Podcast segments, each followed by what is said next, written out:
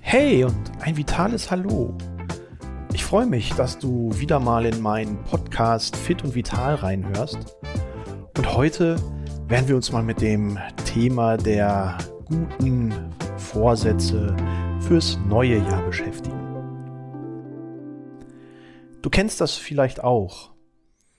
Der Jahreswechsel steht an, man macht sich Gedanken über die Themen, die man im nächsten Jahr angehen möchte, Dinge, die man verändern möchte. Und ganz oben stehen dann ja so Sachen wie, ah, ich möchte mehr Sport machen, mit dem Rauchen aufhören, gesünder leben, weniger Alkohol trinken oder vieles, vieles mehr. Und am Ende dieses Jahres blickt man dann zurück und stellt fest, ups, da war doch noch was. Ich wollte doch dies, das oder jenes anders machen, einiges verändern und was habe ich geschafft? Hm, vielleicht doch nicht so, wie ich mir das vorgestellt habe. Ich wollte dieses Jahr 10 Kilo abnehmen, 13 muss ich noch. Das sind dann häufig die Ergebnisse am Ende eines Jahres, wenn man zurückblickt und feststellt, was aus den guten Vorsätzen so geworden ist. Was ist davon übrig geblieben? Was hat man umgesetzt? Was hat man geschafft? Und wo ist man vielleicht an sich selber gescheitert? Und deswegen werde ich mich heute mal ausgiebig mit diesem Thema beschäftigen und mit dir gemeinsam überlegen, wie man am Anfang des Jahres seine eigenen gesteckten Ziele erreichen kann, wie man die guten Vorsätze tatsächlich schafft umzusetzen. Und dabei sind einige Dinge ganz, ganz wichtig. Und vielleicht machen wir das mal am Beispiel vom Thema Sportfest. Ich möchte fitter werden, mehr Sport treiben, etwas für meine Gesundheit tun, trainieren. Ist ja oft ein Einstieg ins neue Jahr und dann hält man auch ein bisschen durch. Im Januar, im Februar ist man voll motiviert und plötzlich im März, April lässt diese Motivation nach und man weiß gar nicht, hm, woran liegt das denn eigentlich, dass ich jetzt nicht weitermache? Oft ist gerade im Sport das Problem, dass wir es ja mit langfristiger Zielplanung zu tun haben, die aber recht kurzfristig erreicht werden soll. Das heißt, schnell abnehmen, schnell Muskeln aufbauen, schnell ein Sixpack erreichen oder eine schnelle Bikini-Figur bekommen. Leider ist das ja mit dem Training so eine Sache. Und ich gucke nicht abends die Hanteln an und habe morgens einen dickeren Bizeps. Ich gehe nicht eine Runde laufen und habe am nächsten Tag fünf Kilo abgenommen. Das heißt, ich brauche für das Erreichen meiner Ziele, die ja oft eine körperliche Veränderung bedeuten, Zeit. Sich Zeit zu nehmen, ist an der Stelle ein wesentlicher Faktor, um durchzuhalten und die Motivation aufrechtzuerhalten, dabei zu bleiben. Wenn jetzt also die langfristigen Ziele kurzfristig nicht zu erreichen sind, muss ich mir aber überlegen, was kann ich denn kurzfristig tun, um meine Motivation aufrechtzuerhalten? Und wenn ich mich dann von diesem Gedanken entferne, schnell körperlich etwas zu verändern, dann schaue ich vielleicht drauf, was verändert sich denn kurzfristig in mir selber, mit mir selber.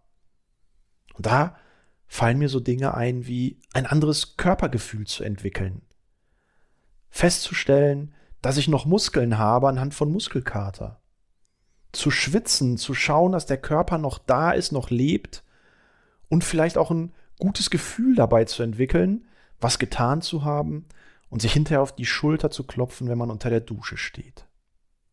Verbunden mit einem besseren Einschlafen, gekoppelt mit dem Gefühl, vielleicht nicht mehr so außer Atem zu sein, wenn man die Einkäufe vom Auto ins Haus trägt, vielleicht ein paar Stufen hoch muss.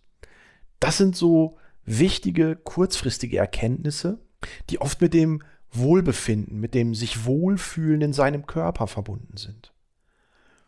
Und aus diesen kurzfristigen Effekten dann eine langfristige Motivation zu ziehen, ist oft auch eine Kunst nämlich die Kunst, die kleinen Dinge zu erkennen, die kleinen Dinge schätzen zu lernen.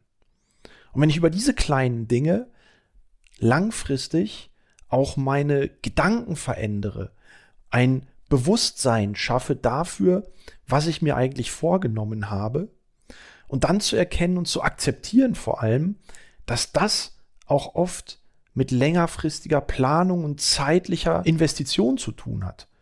Dann gelingt es mir wirklich auch, ein Gesundheitsbewusstsein zu entwickeln, was ich nachhaltig in Aktivität, in Training und in sonstige gesundheitsfördernde Maßnahmen umsetzen kann.